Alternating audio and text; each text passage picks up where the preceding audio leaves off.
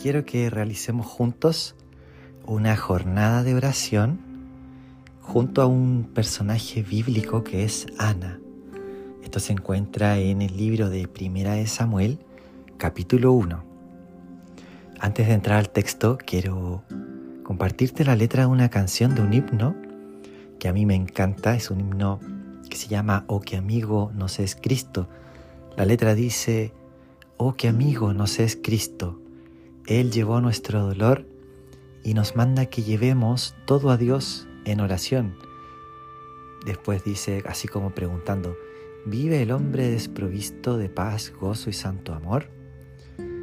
Esto es porque no llevamos todo a Dios en oración.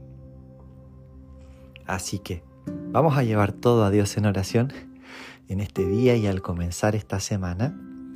Y este pasaje que encontramos en la Biblia es precioso para poder seguir esta jornada de oración, que es una oración de, honestidad y también es una oración de entrega. Qué precioso es poder orar con las escrituras. Es algo hermoso, yo te recomiendo hacerlo de forma especial cuando no sabes qué orar y qué decir, sobre todo con el libro de los Salmos. Pero hoy día lo vamos a hacer con Primera de Samuel capítulo 1. Déjame contarte un poquito esta historia y después eh, vamos a ir haciendo la oración junto con algunos versículos. Pero te lo voy a contar así con mis propias palabras. Te cuento que Ana buscaba un hijo. Ana es un personaje de la Biblia que era esposa de Elcana. Bueno, la cosa es que Ana no podía tener hijos y en esa época no tener hijos era de forma especial algo muy duro en esa cultura. Entonces ella le pedía un hijo a Dios, fue al templo a orar y muy angustiada le contaba a Dios y le pedía un hijo. Y después le dice Ana al Señor que se lo va a entregar, lo va a consagrar para su servicio. Y mientras ella estaba orando, el sacerdote que estaba ahí en el templo la, veía mover los labios, pensó que estaba borracha y le dice, tienes que venir borracha, deja el vino, le dice. bueno, ella le dice, no, no estoy borracha, solamente estoy muy desanimada y le estoy contando a Dios lo que me pasa. Y entonces el sacerdote le dice, bueno, en ese caso que Dios te conceda lo que le pidas y tengas paz. Y ella se fue dice la Biblia que comenzó a comer de nuevo, ya no estuvo más triste. Así que bueno, esta es la historia de Ana, te la conté con mis propias palabras, pero creo que esta historia refleja en muchos sentidos nuestros propios procesos cuando estamos pasando por alguna petición y de forma especial algo que le venimos pidiendo a Dios y esperando hace mucho tiempo. Entonces, quiero que al comenzar este tiempo puedas pensar en alguna situación, quizás tuya o de alguien a quien conozcas y lo puedas hacer como a modo de intercesión este tiempo. Y quiero que tengas eso en mente y voy a comenzar ya este tiempo de oración. En primer lugar voy a orar pidiendo la asistencia del Espíritu Santo. Así que Espíritu Santo, queremos tu guía, anhelamos tu guía, anhelamos tu presencia. Gracias porque tú habitas dentro de nosotros, pero de forma especial venimos en este momento para poner una atención a tu voz, a lo que tú nos estás guiando, a lo que tu palabra nos está guiando. Así que dirígenos, Espíritu Santo, anhelamos tu dirección. Mientras escuchamos las escrituras, que podamos transformarlas en oración. Así que en este primer momento yo te invito a que puedas pensar en alguna situación que quieres presentar a Dios.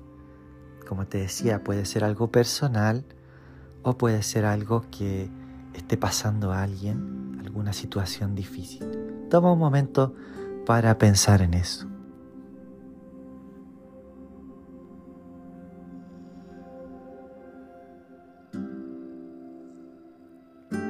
Ahora comienzo a leer algunos versículos. Leo desde el versículo 9 Dice, una vez después de comer lo que fue ofrecido como sacrificio en Silo, Ana se levantó y fue a orar. El sacerdote Elí estaba sentado en su lugar de costumbre junto a la entrada del tabernáculo. Ana, con una profunda angustia, lloraba amargamente mientras oraba al Señor. En este primer momento vamos a orar al Señor con honestidad, Vamos a abrirle nuestro corazón y contarle cómo nos hace sentir esta situación. Aquí el texto bíblico dice que ella lloraba amargamente mientras oraba al Señor.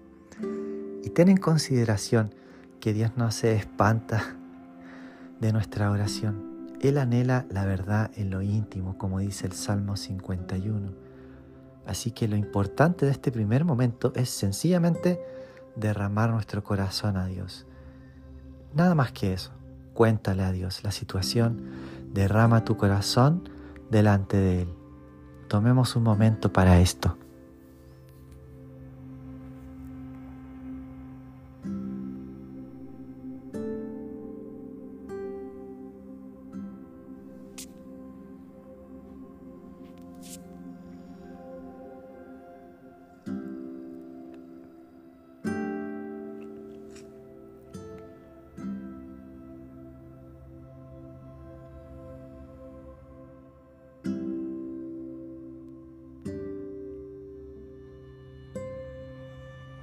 En este segundo momento, voy a leer el versículo 11, dice que Ana hizo el siguiente voto. Oh Señor de los ejércitos celestiales, si miras mi dolor y contestas mi oración y me das un hijo, entonces te lo devolveré. En este segundo momento de oración, vamos a hacer una oración de entrega. Ahora le vamos a entregar a Dios esta petición y se la vamos a entregar en serio si te sirve, puedes imaginarte que ahora que has abierto tu corazón, puedes cerrar tus ojos si te sirve para imaginarlo mejor. Ahora que abriste tu corazón, piensa que estás entregándoselo a Dios. Y a medida que imaginas esto, haz como Ana que decía, Señor, yo te devuelvo esta petición, yo te devuelvo este anhelo. Así que vamos a tener este segundo momento para hacer una entrega a Dios y devolver a Él y tener un momento en el que entregamos nuestro corazón. Tomemos un tiempo para esto.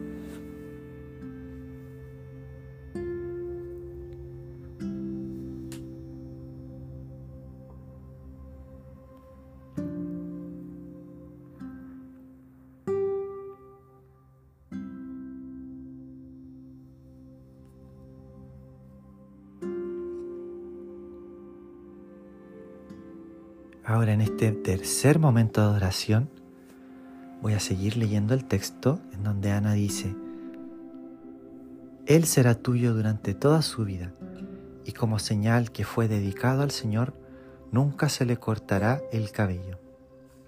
Así que en este tercer momento vamos a tener una oración de consagración. En este caso, Ana estaba consagrando a su hijo, lo estaba entregando para el servicio de la casa del Señor, servicio del templo. Nosotros vamos a entregar nuestra propia vida y vamos a hacer esta, este tercer momento de una oración de consagración y de decirle a Dios, Señor, yo consagro mi vida para ti, aún en medio de este dolor, de esta situación, pero sabiendo que tú eres un buen Padre, yo me entrego a ti y consagro mi vida a ti me aparto para tu servicio. Te entrego mi corazón y no solo mi corazón, sino mis manos, mi mente, mis pies, todo mi ser. Así que tengamos este tercer momento para hacer una oración de consagración.